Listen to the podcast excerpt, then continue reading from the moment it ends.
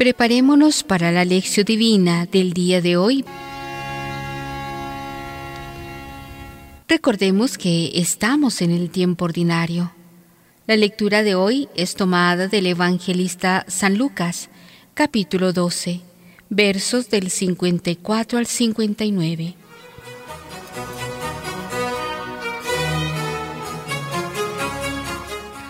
Iniciemos este momento de reflexión con la oración.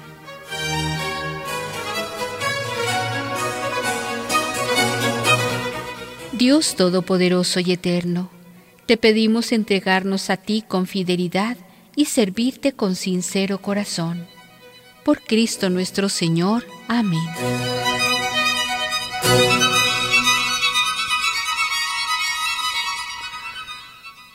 Lectura del Santo Evangelio.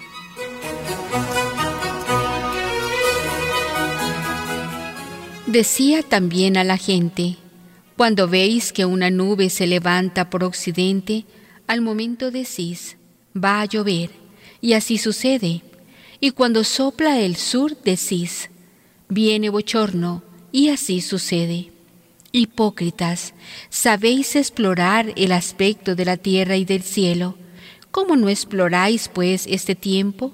¿Por qué no juzgáis por vosotros mismos lo que es justo?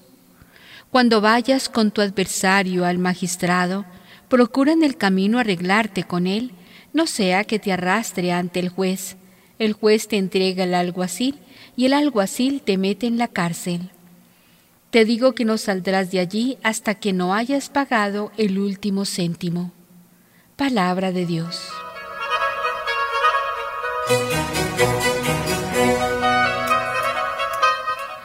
Reflexionemos.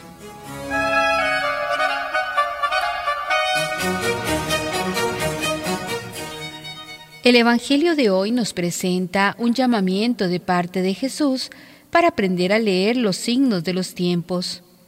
Fue este texto lo que inspiró a Juan 23 el convocar a la iglesia para prestar atención a los signos de los tiempos y percibir mejor las llamadas de Dios en los acontecimientos de la historia de la humanidad.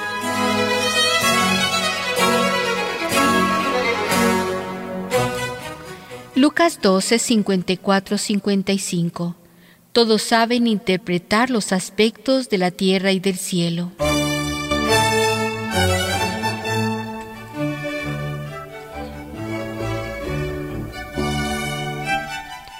Decía también a la gente, cuando veis que una nube se levanta por occidente, al momento decís, va a llover, y así sucede. Y cuando sopla el sur, decís, viene bochorno, y así sucede. Jesús verbaliza una experiencia humana universal. Todos, cada cual en su país y en su región, sabemos leer los aspectos del cielo y de la tierra el cuerpo mismo percibe cuando amenaza lluvia o cuando los cambios del tiempo. Vamos a tener lluvia. Jesús se refiere a la contemplación de la naturaleza como siendo una de las fuentes más importantes del conocimiento y de la experiencia que él mismo tenía de Dios. Fue la contemplación de la naturaleza lo que le ayudó a descubrir aspectos nuevos en la fe y en la historia de su pueblo.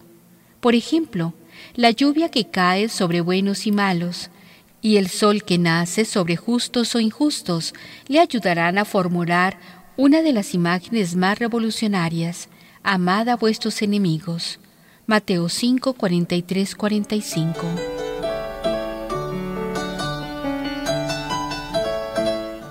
Lucas 12, 56, 57. Pero no saben leer los signos de los tiempos. Y Jesús saca la conclusión para sus contemporáneos y para todos nosotros.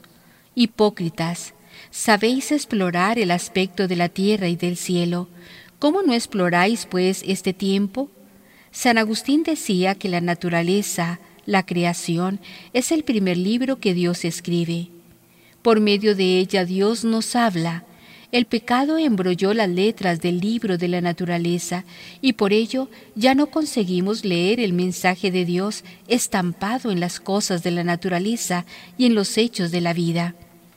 La Biblia, el segundo libro de Dios, fue escrito no para ocupar o reemplazar la vida, sino para ayudar a interpretar la naturaleza y la vida y para aprender de nuevo a descubrir los llamados de Dios en los acontecimientos.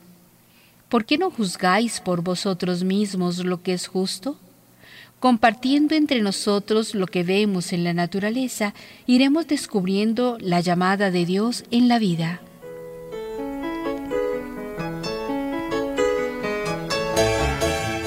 Lucas 12, 58, 59. Saber sacar la lección para la vida. Cuando vayas con tu adversario al magistrado, procura en el camino arreglarte con él, no sea que te arrastre ante el juez. El juez te entregue al alguacil y el alguacil te mete en la cárcel. Te digo que no saldrás de allí hasta que no hayas pagado el último céntimo uno de los puntos en que Jesús más insistía en la reconciliación.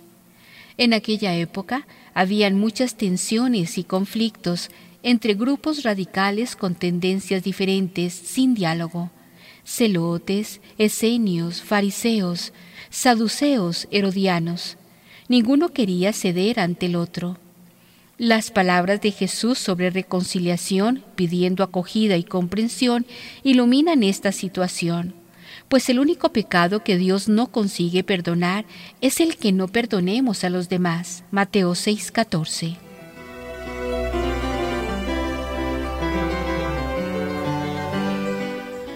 Por esto aconseja procurar la reconciliación antes de que sea demasiado tarde. Cuando llegue la hora del juicio, será demasiado tarde. Cuando tengamos tiempo, procuremos cambiar de vida, de comportamiento y de modo de pensar y procuremos acertar el paso. Mateo 5, 25, 26, Colosenses 3, 13, Efesios 4, 32, Marcos 11, 25.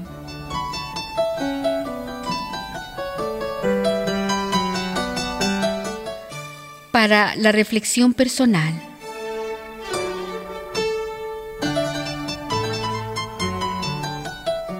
Leer los signos de los tiempos.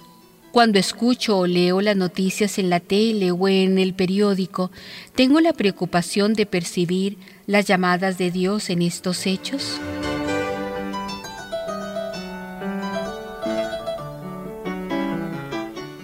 Reconciliar es la petición en la que Jesús más insiste. ¿Cómo trato de colaborar en la reconciliación entre las personas, las razas, los pueblos, las tendencias?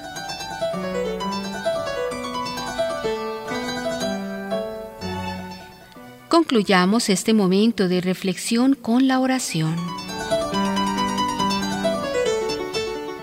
De Yahvé es la tierra y cuanto la llena, el orbe y cuantos la habitan pues Él lo fundó sobre los mares, lo asentó sobre los ríos. Salmo 24, 1, 2.